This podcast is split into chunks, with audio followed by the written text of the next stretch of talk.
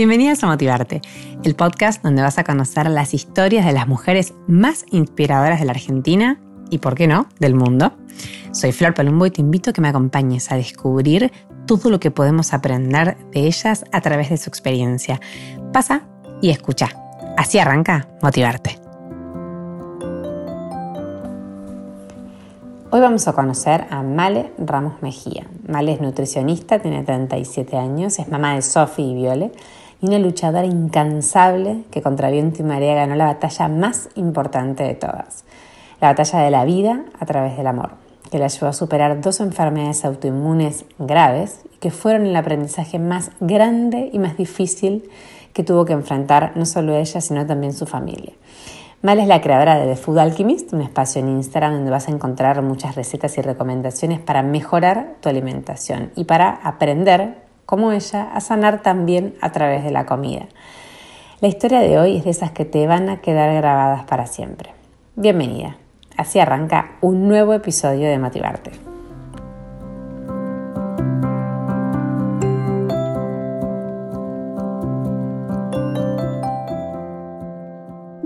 Bienvenidas a Motivarte, ¿cómo andan? Bienvenidas a un nuevo episodio que para mí es como un episodio mucho más cómodo que el resto, porque la persona que tengo enfrente la conozco un poquito más que a muchas otras, por suerte.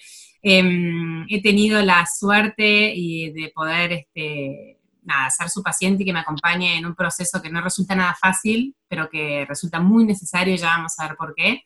Así que quiero presentar del otro lado a mi invitada de hoy, que es Male Ramos Mejía. Hola, Male. Hola, ¿cómo estás, Flor?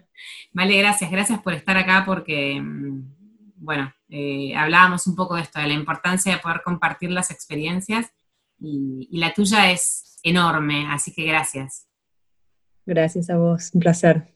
Bueno, estamos, Male es arroba de Food Alchemist, para las que quieran ir buscándola. Em, y yo quiero que ella, antes de que, un poco nos metamos de lleno en, la historia y en, por qué la historia de Male es súper importante de compartir, quiero que Male vos hagas como una especie de autopresentación y me digas quién es Male Ramos Mejía. Em, bueno, em, yo soy una, mujer de 37 años, eh, como cualquiera, cualquiera de, las mujeres que estén escuchando acá. Soy mamá de dos hijas, una en este plano y otra en el otro plano. Eh, estoy casada, soy licenciada en nutrición hace más de 12 años ya. Y, bueno, y soy una persona que, busca ser feliz y crecer y evolucionar en esta vida. Muy bien, buena, buena, buena descripción. Eh, Mare, vos, bueno, venís de una familia numerosa, tenés como siete hermanos más, ¿no? Si no me equivoco. Sí, tengo siete hermanos tal cual, sí, sí, sí. ¿Cómo, cómo es un poquito, muy cortito, este, vos sos de Buenos Aires, creciste en Buenos Aires, estudiaste ahí, eh, ¿cómo es un poco tu historia de vida hasta llegar a, tus, a, tu historia principal, que vamos a ponerla, la, la del 2016, que ahí nos empezarás a contar un poco más? Eh, bueno, yo tengo, sí, yo tengo ocho eh, siete hermanos, somos eh, en total seis mujeres y dos varones. ¿Qué número somos, hermana? La del medio, la cuarta, la cuarta. soy la tercera mujer, y bueno, la cuarta, porque los varones están uno en cada punta. viví en Buenos Aires, viví tres años en Mar del Plata con mi familia, y después volví a vivir a Buenos Aires. Me, nada, fui al colegio, me recibí de licenciada en nutrición en la UBA eh, y en el 2011 me casé con Max, mi marido, y tuvimos eh, a Sofi y después a Viole, que partió el día del parto. Eh, Male, qué, qué, qué, importante que hayas sido, hayas elegido la carrera de nutrición, ¿no? ¿Quién, ¿Quién, hubiera dicho que te iba a ayudar tanto o no, porque también te escuché decir que no habías hablado mucho de inmunología y de algunas otras cuestiones durante la carrera, pero mm, ¿por qué es importante? igual la base te la da, como que la base me la dio. Igual, la base te la, dio, totalmente. ¿Por qué es importante que contemos tu historia? ¿Me querés arrancar un poquito, este, nada, contando vos qué pasó desde mayo de 2016 hasta ahora? Em, dale, en el, bueno, en el 2016 eh, nosotros teníamos a Sofi que tenía un año y diez meses y estaba embarazada ya de 38 semanas de Viole, mi segunda hija. un embarazo totalmente normal, impecable. Y bueno, empiezo con trabajo de parto, con contracciones, demás. Y bueno, cuando llego al sanatorio para, digamos, para, para parir, mm, el, eh, la partera nos dice que, que Viola estaba sin latidos. Eh, después de eso, eh, bueno, no supimos médicamente qué fue lo que sucedió porque Viola nació impecable. probablemente, según el médico, esto había ocurrido 24, 48 horas antes como mucho. No hubo, me hicieron después una biopsia, no hubo signos de, bueno, de, nada que pudiera biológicamente como haber eh, generado eh, la, partida de la beba. Y bueno, a los, lo que sí yo en el embarazo en la última etapa estaba muy hinchada. Estaba muy hinchada, em, eh, muy inflamada, edematizada. Los médicos creían que, que, era retención de líquidos, yo también, porque es típica del último trimestre del embarazo, y me tomaban la presión, me hicieron estudios de más y daba todo perfecto, así que creíamos que era eso. Después del parto, la hinchazón de me fue yendo, pero yo me quedaba como con esa rigidez, pero al mismo tiempo me iba desinflamando. Esto fue en mayo del 2016, hasta que en agosto del 2016, de un, de un momento para el otro estaba en casa y veo como mis manos empiezan a ponerse como color blanco, gris, amarillo, muerte, desde la punta de los dedos hasta los nudillos. Y yo pensé que justo me había llegado la autopsia de Viole y, donde me habían dicho que, había sido todo normal, entonces empecé a ver esto y dije, ¿qué está pasando con mi cuerpo? Dije, para cosas raras estoy mandada a hacer, así que mm. pensé que, pensé que me estaba muriendo, dije, se, me va a ir muriendo el cuerpo, dije, de a poco, la llamé a mi hermana que es médica, tengo una de mis hermanas que es médica, y me dijo, mira, esto se llama fenómeno de Raynaud y probablemente tenga que ver con alguna enfermedad autoinmune, vamos a tener que estudiarte. Así que, eh, bueno, ahí empecé esto, estábamos en agosto, en el 2016 empecé a hacerme muchísimos, muchísimos estudios, hasta que en octubre del 2016 me diagnostican dos enfermedades autoinmunes eh, muy graves, esclerodermia sistémica difusa y polimiositis. Hagamos un paréntesis, quiero preguntarte algo. Vos em, habías tenido hasta acá una vida completamente normal, ¿no? O sea, nunca tuviste un síntoma, eh, nada, o sea, no, no tenías ningún indicio. El fenómeno de Raynaud el fenómeno reinó y este hinchazón que yo siento que es como que me estaba como rigidizando el cuerpo. Pero paralelamente yo me hacía estudios porque posparto yo me tenía que estudiar a ver si lo de Viola había sido eh, trombofilia. Eh, entonces yo estaba continuamente en contacto con los médicos y estudiándome lo de Viola. Fue el 18 de mayo del 2016. Yo para, para julio, que fue cuando tuve el fenómeno reinó, son dos meses, yo para ese entonces me había hecho cinco análisis de sangre en el medio. O sea, yo venía estudiándome no por sentirme mal, estaba como rígida, pero también me decían que tenía que ver por ahí con el estrés del posparto. Eh, yo para nosotros eh, con mi marido hacíamos unas, eh, ya embarazada de Sofi, mi primera hija, hacíamos unas meditaciones con la llama violeta, que es la llama de la transmutación energética. Y, cuando pasó lo de Viole, nosotros seguimos haciendo mucho estas meditaciones, donde vos activas tus centros energéticos, pineal y pituitario, y vas como co-creando y, bueno, activando, y la llama violeta ayuda mucho a transmutar mutar. Y estábamos bien, la verdad que estábamos bien. Yo a los dos meses había, o sea, de le fue en mayo, en julio yo volví a trabajar, o en agosto, yo no me acuerdo. Y yo Ahí atendías, hacías consultorio también, ¿no?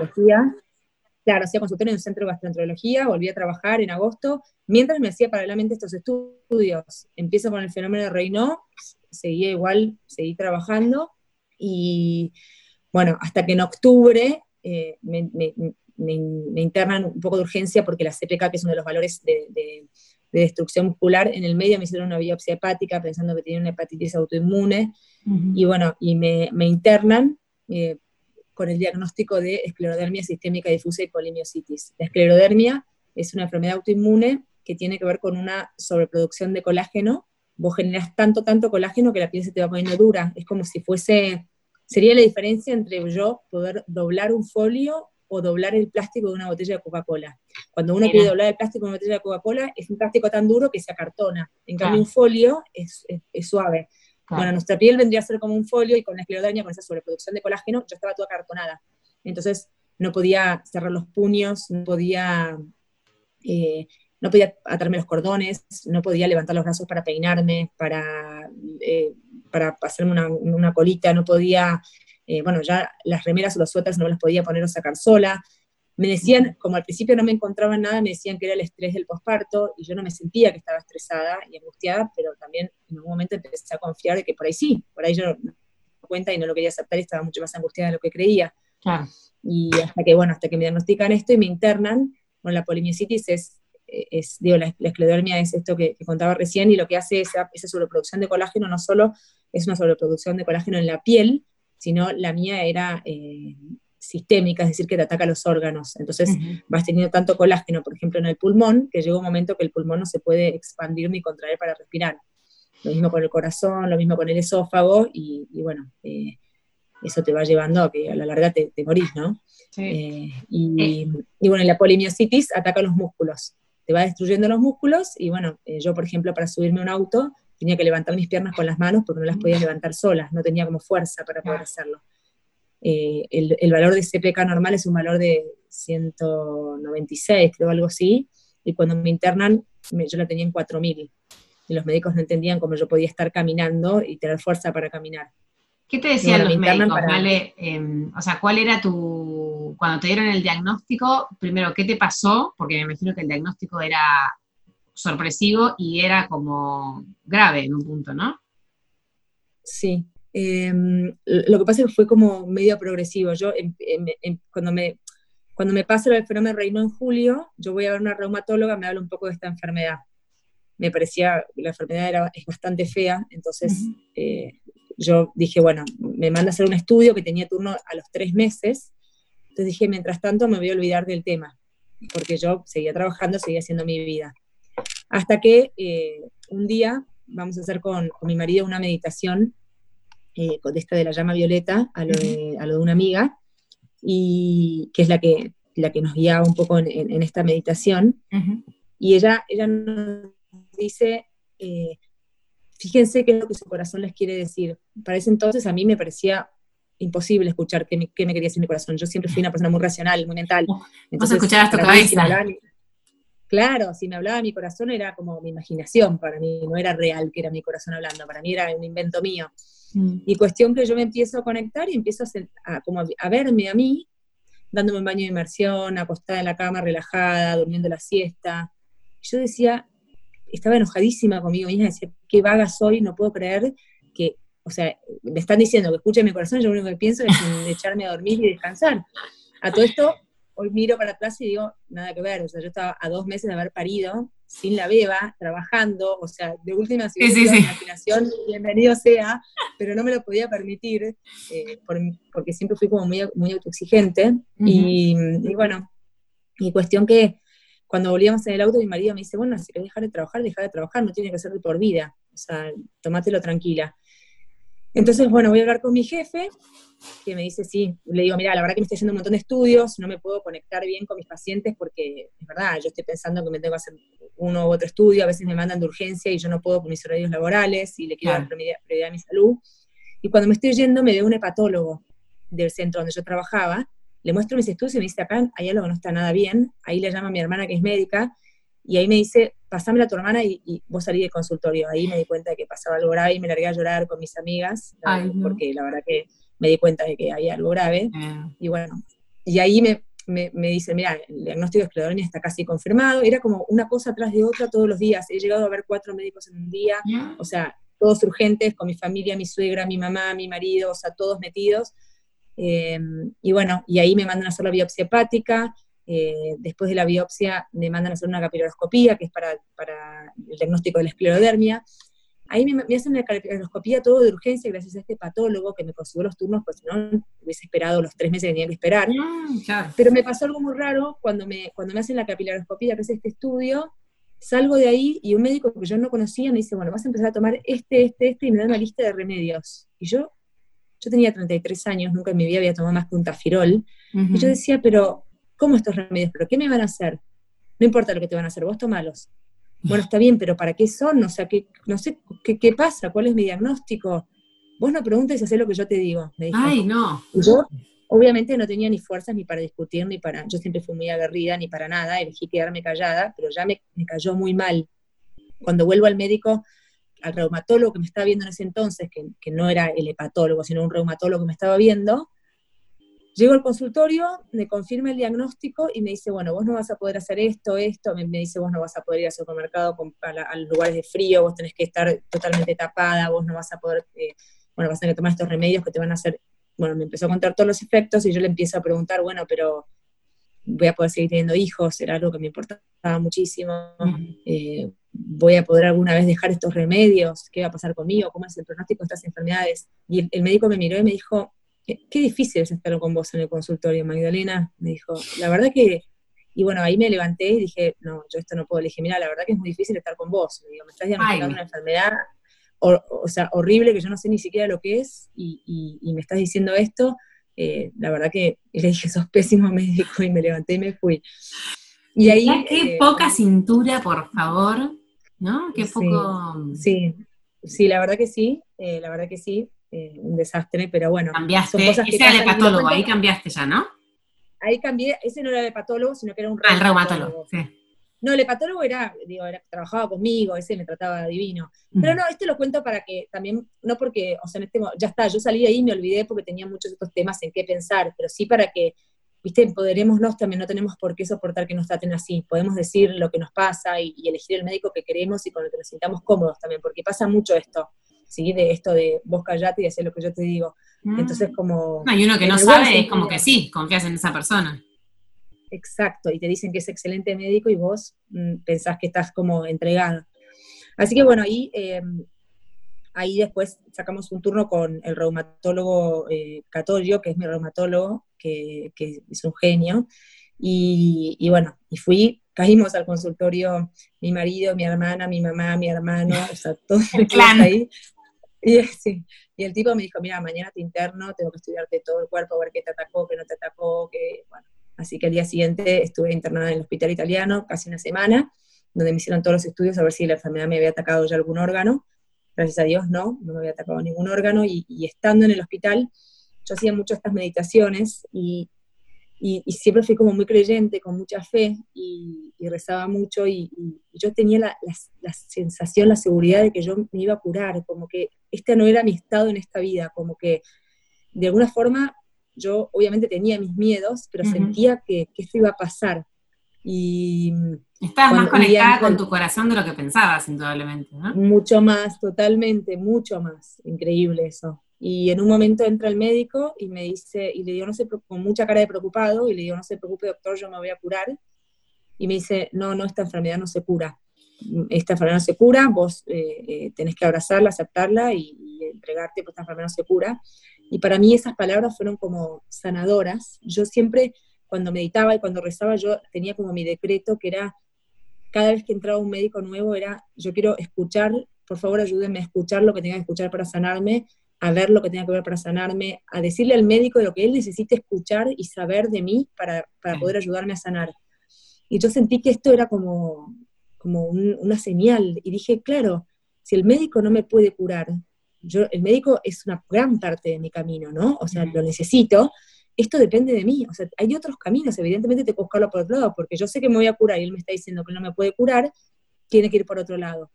Qué fuerte que vos sientas, eh, que vos sientas eso, ¿no? Sobre todo ante un diagnóstico así, ¿qué, qué, qué, era lo que sentís que hoy, por ahí años después, te hizo tener tanta fe en que te ibas a curar? O sea, no sé, tu, conexión con la meditación, con tu religión, con... ¿Dónde está un poco la, el secreto de confiar en algo así? Eh, sí, yo creo que la meditación me venía preparándose mucho. Yo en todo el embarazo de, en todo el embarazo de Sophie, mi primera hija, yo creaba que que mi marido me deje ponerle el nombre Sofía, porque se llama Sofía ella, mm. eh, que, me, que tener un parto armónico, cosas como más, eh, digamos, eh, más chiquitas. Y embarazada de Viole, no sé por qué motivo, porque hoy me parece raro, pero en ese momento, de hecho, nunca se lo comenté a nadie, porque me parecía como algo natural. Yo co-creaba casi todos los días cuando meditaba, traer al mundo una bebita que venga a ser santa. Yo quería, como que todo el tiempo meditaba con mucha fuerza poder entender qué es lo que como su mamá Viole me, venía a pedir, poder entender cuál era lo que, lo que ella necesitaba de mí y lo que ella venía a mostrarme a mí. Y yo creo que a mí Viole me ayudó muchísimo, eh, desde otro plano me ayudó muchísimo a, yo poder eh, entender y, conectarme y entregarme. Eh, yo creo que tuve esa bendición. Importante. ¿Y cuando, o sea, vos eh, viene el médico y te dice, Male, esto es eh, más complicado de lo que pensás, o no sé, o tiene, no, no se cura, vas a tener que aprender a convivir? ¿Y cómo fue eh, el momento en que vos empezás a hacerte como autocargo un poco de toda esta enfermedad y, y, empezás todo este proceso tuyo de sanación?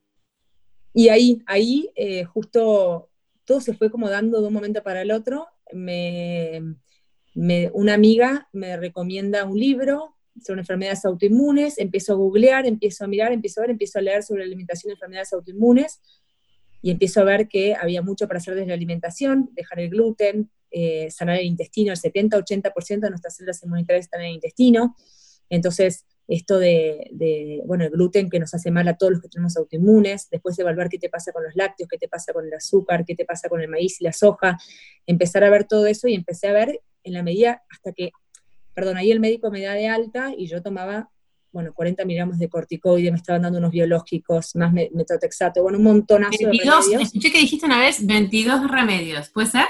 21, eran, eran 21 remedios, pero incluyendo los remedios homeopáticos, viste, por ahí un globulito, etcétera. Pero en total, yo durante el día tenía que tomar 21 cosas, no me, no me daba más el horario del día ah. para tomar algo más. A veces me decían, bueno, tomate este, no sé, te conviene comer esta ensalada, y yo decía, ¿en qué momento? O sea, tengo que tomar un remedio en ayunas, el otro ahí, eh, tenía un listado en el baño, pegado en la pared del baño, y, así iba para todos lados. y, y, bueno, y, y empecé a, yo, esto fue en octubre, primero de noviembre, eh, porque de octubre a noviembre fueron como muchos estudios, muchos análisis, eh, mucho, mucho, yo todos los días tenía que ir a sacarme sangre, no podía caminar ni dos cuadras, vivía cansada, bueno, eh, sintiéndome mal, vomitaba mucho, eh, sin poder moverme sola. Y me acuerdo de, por ahí ir por la calle y sentirme mal y que me tengan que venir a buscar, o sea, trataba de no salir sola, bueno, todo, todo como una movida muy grande familiar. y me empiezan a dar los remedios, yo estaba muy inmunosuprimida, de hecho en un momento me acuerdo que Max eh, tuvo fiebre y se tuvo que ir a la casa de sus papás, le tuve que pedir a mi hermana que venga porque yo no podía tener fiebre, entonces no me podía contagiar. nada. Claro, y, paralelamente yo a Sofi la había metido, ella había cumplido dos años y yo la había metido en el jardín, o sea, a raíz de todo esto la metí en el jardín de infante, yo no la iba a mm. mandar, pero la mandé porque yo vivía en los médicos, mi ah. marido trabajaba. Y bueno, entonces tratando también de que ella no se enferme para, para que no me contagie a mí, que es típico del primer año de, jardín, ¿no? Aparte de la chiquita, que tenía? ¿Dos? ¿Dos y cuántos? Dos años. Dos ah, años, cumplió en junio dos años, era muy chiquita que bueno, que es eso, yo no me podía ni sentar en el piso para jugar con ella, ni cortarle un bife para que almuerce, porque no tenía fuerza en las manos, pero decía que dentro de todos los dos años es una edad como muy linda en la que los chicos lo único que necesitan es estar con sus papás, digamos, o su mamá o su papá, pero digo, yo creo que hubiese sido peor con mi hija hoy de casi seis años, que te exige que corras, que un montón de cosas, y un chiquito de dos que contarle que esté cerquita, está todo bien.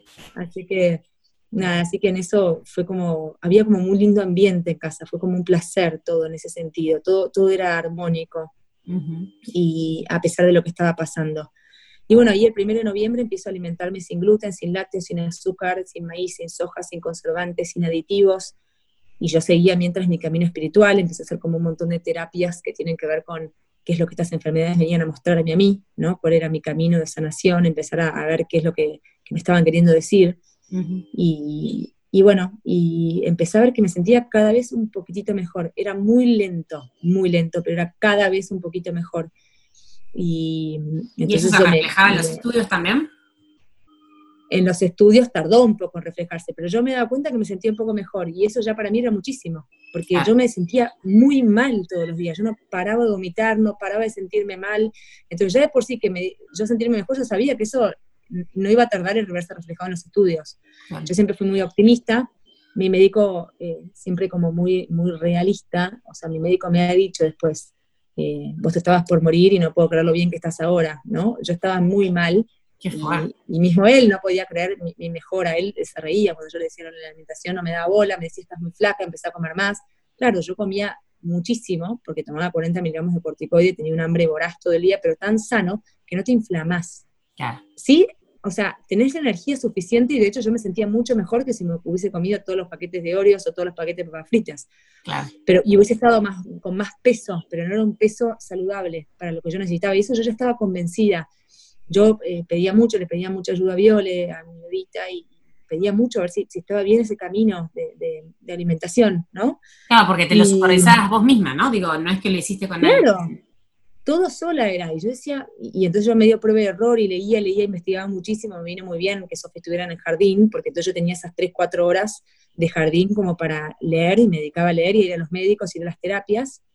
Recibía mucha ayuda de mi familia también y de mi marido.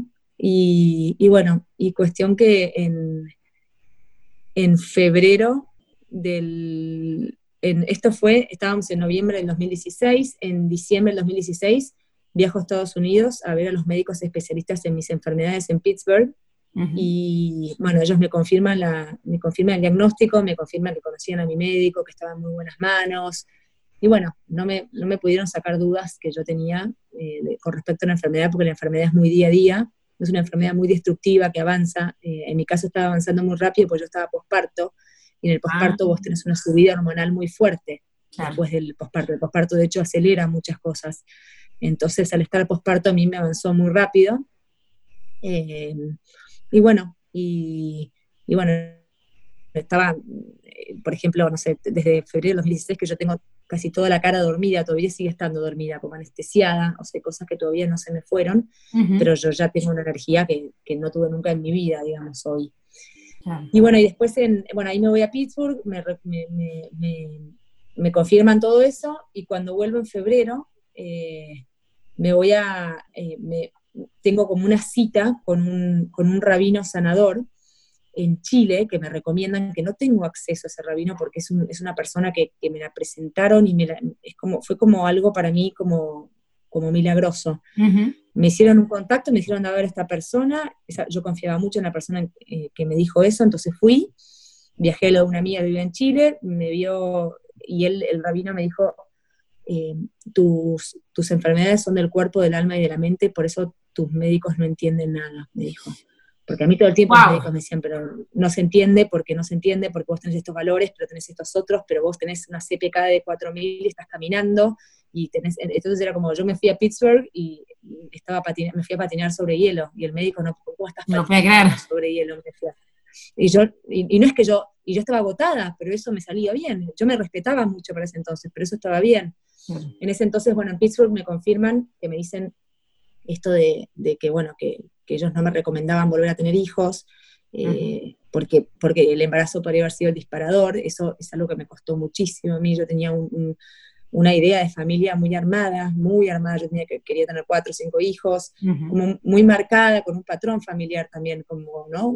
Tal cual. Eh, algo como muy una bajada de línea fuerte y me costó muchísimo, fue creo que, fue creo que lo que más me, me costó, yo creo que lo que primero preguntaba a los médicos era voy a poder seguir teniendo hijos, era lo primero que preguntaba antes de si voy a estar viva, si no voy a estar, o sea, era lo primero. Y me costó, eso me costó muchísimo, muchísimo tiempo eh, decir, o aceptar y decir, y Sofi va a ser hija única acá, y, y yo que tuve ocho hermanos no tengo idea cómo educar o criar una hija única, y con el tiempo eso fue sanando también. Obviamente, por ahí hay momentos que me duele más que otros, pero porque no, no es lo que yo hubiese elegido, pero, pero es como que con el tiempo fue sanando y, ella es feliz y yo también y, todo va bien. Eh, y bueno, este rabino me dijo esto, lo de, lo de, lo de esto de, de, de enfermedad del cuerpo, del alma y de la mente, me dijo, vos eh, vos vas, yo te voy a ayudar, vos vas a estar bien, vos vas a sanar, pero vos tenés que cambiar esto, esto y esto. Me dijo, vos tenés que dejar de querer controlar todo, tenés que dejar de, tener toda tu vida organizada, tu armada, tenés que entregarte, tenés que aprender a vivir el hoy, tenés que aprender a, soltar todo, todos tus mandatos, todas tus creencias, no hay nada que esté escrito, tenés que empezar a hacer tu vida de cero. Bueno, yo no sabía ni cómo, y me dijo, tu enfermedad está avanzando muchísimo, si vos no cambiás, vos te morís. Y entonces yo dije, bueno, ¿cómo hago para cambiar todo eso? Porque es como muy amplio, cambiar tu mirada, no sé, si estructurada. De cosas como muy, muy de toda tu vida, ¿no? Profundas que ya uno tiene parte de su personalidad. claro, que uno ya es así, yo siempre fui súper estructurada, súper eh, de planear todo, como te digo, yo tenía mi edad, eh, o sea, yo sabía que a los 38 años, o sea, iba a tener, o 37, iba a tener mi último hijo, o sea, estaba, estaba planeado. Y, y, bueno, y, bueno, y me dijo eso y me dijo, bueno, yo te voy a ayudar. Y bueno, me, me dijo algunos tips, como por ejemplo, pasate palta por todo el cuerpo, que eso te va a hacer bien para eliminar las toxinas de la esclerodermia. Bueno, me dio como un par de tips así, me dijo que sí, con la alimentación tenía que sacar todo aquello a lo que yo era intolerante, que, mi tema estaba en el intestino, como todos los autoinmunes.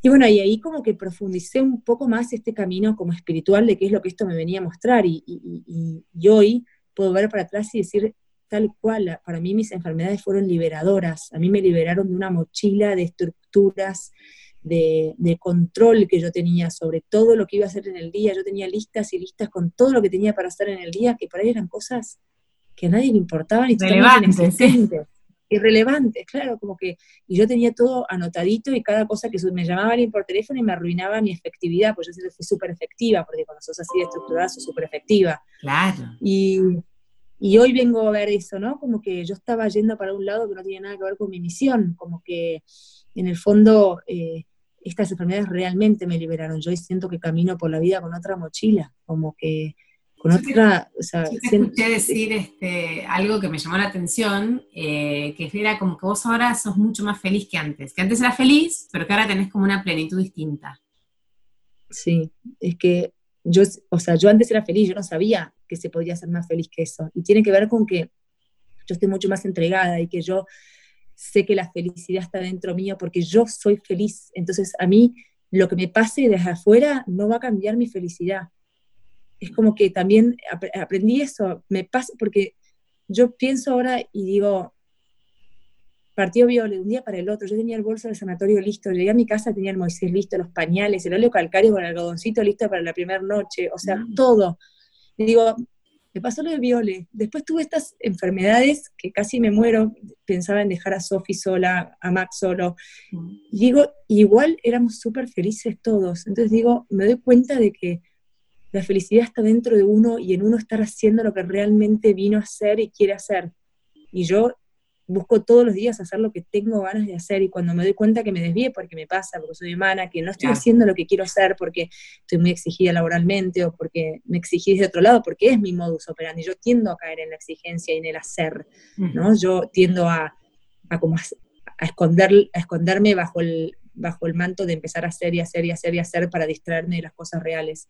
Es como mi tendencia natural. Eh, cuando descubro eso, vuelvo enseguida al eje, porque me doy cuenta de que eso me carga y me lleva a un lugar donde yo no soy realmente feliz.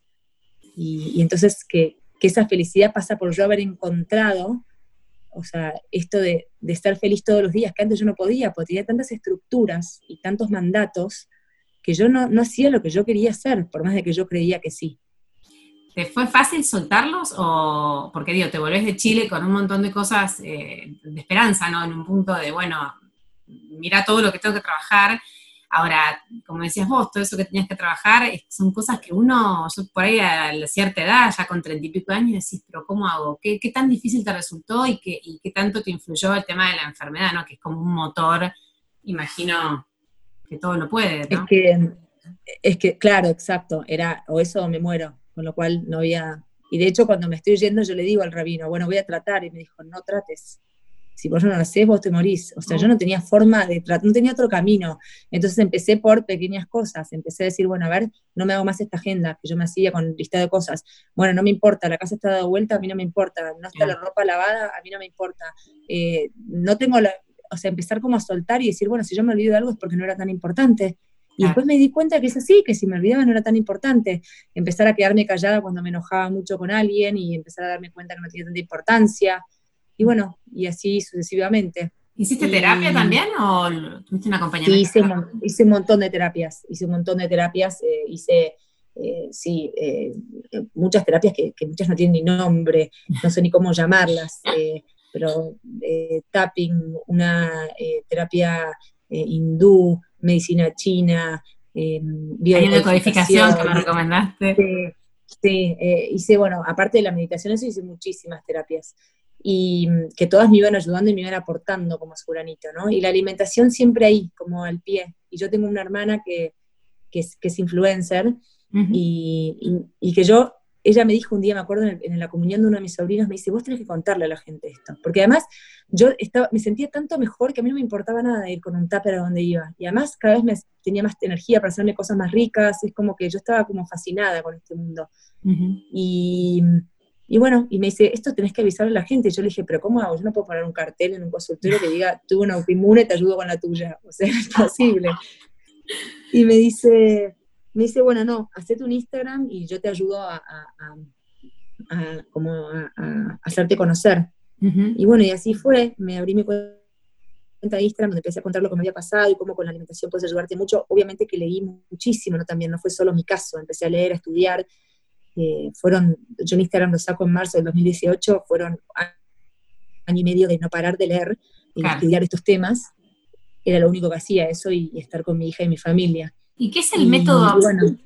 Porque vos, tu nombre de Instagram es de Food Alchemist, y yo te escuché que hablabas vos que del método alquimia, como que vos venías practicando el método alquimia, ¿qué, tiene que ver con, la, con tu nombre de Instagram o qué significa para los que no? El método alquimia es este método en el que se usaba, en el que se usa la llama violeta, en el que vos activas tu glándulas pineales y pituitaria, pineal y pituitaria.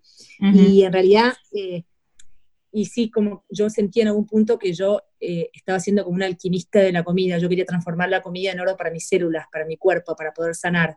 Entonces es como que todo, era un nombre en el que todo giraba. El nombre en realidad eh, se le ocurrió a mi cuñado y me pareció muy bien. El tema es que Instagram no tenía la opción en inglés, porque en realidad alchemist se escribe alchemist, alchemist. Y yo lo escribo de food alchemist, con I latina. Mm. En realidad sí es en alemán, pero bueno, es la única opción que estaba en Instagram, así que la agarré.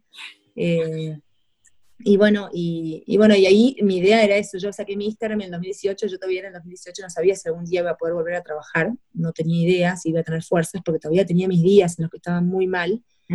y, y, bueno, pero lo único que me importaba, y es lo que es como, yo creo que es como mi gran misión, es que esta información le llegue a la gente, porque así como a mí Viole me ayudó a que me bajara ese día en el sanatorio, hay mucha gente que no sabe que el poder de sanarse está dentro suyo, no se le ocurre. Y, yo quiero por lo menos que tengan esa información. Después si lo hacen, si no lo hacen, si lo prueban, eso es un tema de cada uno, pero por lo menos que, la gente sepa que, que podés hacer mucho para sanarte y que el poder está dentro tuyo, que el médico es una parte más. y, y, es importante por ahí esto que, no sé, vos me impresionó cuando contaste lo de los medicamentos y cómo un médico trabajó esta línea que es algo, como decimos, muy común, y, cómo no tenemos, digo, no hay que resignarse solamente a que esa es la única solución, ¿no? Bueno, ok, voy a tomar un antidepresivo porque en realidad yo convencional no puedo, entonces, eh, y, por ahí socialmente está como muy aceptado, ¿no? Y bueno, y sí, pero hay una forma de vivir mejor. Exacto, y por ahí, y por ahí está bien, por ahí el antidepresivo lo necesitas ahora, pero mientras tanto sana lo subyacente, lo real, qué es lo que esta ansiedad te está mostrando miedo a qué. Eh, o sea, eh, laburar las dos cosas. Yo tomé todos mis remedios, yo hice todo mi tratamiento médico. Yo termino dejando mi último remedio con autorización del médico en octubre del 2018. O sea, exactamente dos años después del diagnóstico. Eh, y, el médico no lo puede creer, ¿no? O sea, el médico debe, contar tu historia también como, como caso de éxito. Sí.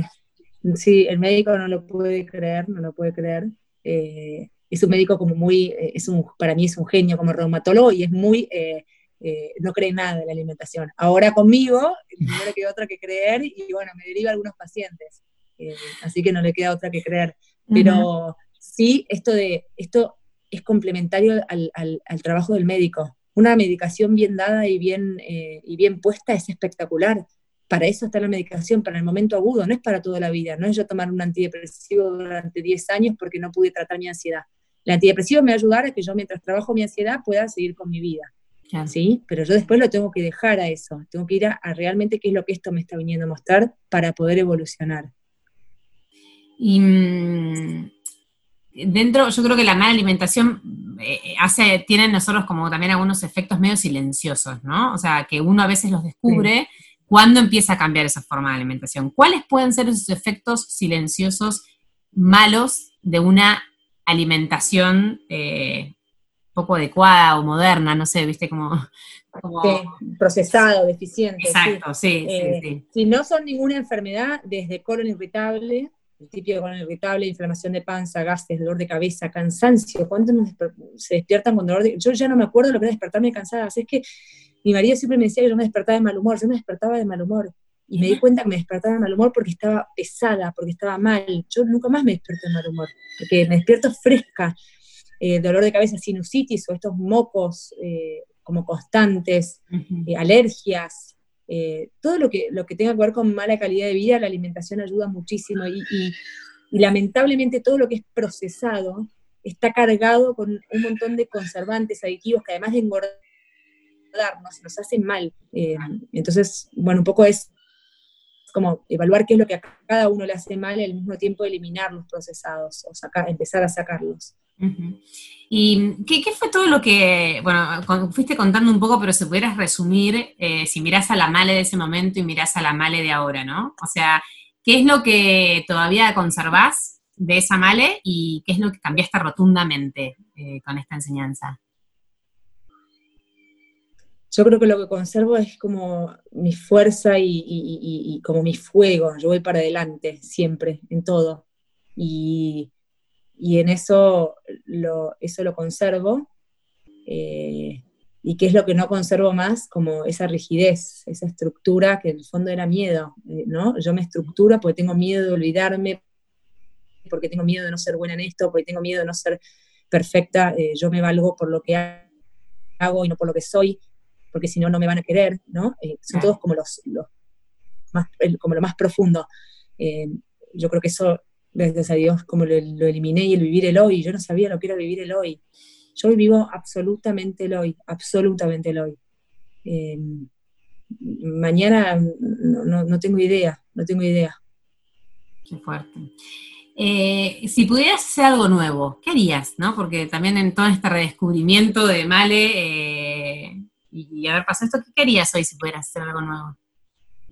Algo nuevo como, pero con respecto a qué ponele. Lo que sea, digamos, en esto, no sé, en esta nueva etapa, digamos, decir, bueno, a mí me encantaría, que tengo pendiente todavía aprender esto o meterme por acá. no, no, em, la verdad que hago todo lo que quiero hacer. Eh, Sé que hay cosas que, me encantaría hacer y todavía no hago, pero porque es una cuestión de tiempo. No sé, por ejemplo, me encantaría dar talleres de alimentación. No los estoy dando ahora porque estamos en cuarentena, los iba este año. Online todavía no me siento cómoda, me escucho mucho. Y, bueno, y de repente me pasa que siento que necesito bajar un poco el ritmo de, de atender pacientes y laboral y posteos en Instagram y lo bajo. Obviamente cuando me doy cuenta tiene un costo, me doy cuenta porque me, di cuenta que hace tres días estoy desbordada, por ejemplo, y bueno, me lo bajo, pero me escucho mucho. Entonces, si me preguntás por pendientes, no tengo, bueno, sí, vivo en el centro, me encantaría vivir en un lugar con verde, o sea, poder mudarme, pero cosas que, estoy segura se van a dar en algún momento, es cuestión de tiempo. Eh, ¿Y sueños? O sea, en ese orden también de anhelos o cosas pendientes, ¿qué, sueños te quedan todavía por, por cumplir? No, no, no, no sé, no tengo, no, estoy muy bien, estoy muy bien. Eh, eh, realmente hoy tengo todo lo que quiero tener hoy. Eh, importante. Y, lo que, y lo que, no sé, lo que por ahí en algún día puede suceder serían otras circunstancias, ¿entiendes? O sea, yo hoy, la Male de hoy tiene todo lo que, lo que, lo que quiero tener hoy. nada, eso. Wow, qué bueno, qué importante todo lo que contás. O sea, eh, fue caro el proceso, pero, qué, aprendizajes y qué bueno que aquellos que no pasaron por estos procesos em, y que tienen eh, la salud de siempre y, bueno, y nada, y se levantan en la mañana y no tienen que tomar ninguna pastilla, ni tienen ninguna enfermedad, ni tienen nada, puedan no llegar a eso para aprender a vivir hoy, ¿no? Y para estar bien. Tal cual y agradecer y, todo esto. Este, ¿Qué motivación, ya para ir terminando, porque, este, bueno, nada, vamos un rato, pero la verdad que creo que sos tan rica en información y que está tan bueno todo lo que contás, que, qué motivación es la que mueve tu vida, ¿no? O sea, eh, supongo que, por ahí tu hija, tu familia, estar bien, pero, pero ¿qué, es lo que a vos te, te, genera como, nada, como que te mueve y te dan ganas de hacer? No sé, ¿qué, qué te motiva? Eh, el amor, creo, el amor, el amor por mí misma, por los demás, sí, el amor. Eh, como las ganas de estar bien, de que las cosas estén bien, que no haya temas, o sea, que si estamos, estamos, si no estamos, no estamos. No sé si se entendió, pero básicamente creo que es el amor. Qué bien, o sea, que seguís con tus meditaciones y, qué importante esa parte, ¿no? Como medio muy espiritual para poder pasar estos momentos así, ¿no? Sí, sí, es clave, que somos cuerpo, alma y mente, no se puede decir no. Exacto. Vernos, pensarnos como, algo así de, tres capas, ¿no? Exacto, como integral, tal cual. Qué bueno. Bueno, Amale, muchísimas gracias. Eh, yo lo digo, vos es que yo te conocí porque yo iba a una miopata, yo tengo urticaria, eh, otra enfermedad autoinmune, entre otras, y, también desesperada fui a un miopata y me dijo, vos tenés que conocer a una chica, me dice que seguíla en Instagram porque y me contó un poco tu, historia y ahí fue cuando empezó y, así uno va como transmitiendo, ¿no? Yo se lo pasé a mis amigas, mis amigas, y así como que vamos este, tratando de compartir este mensaje.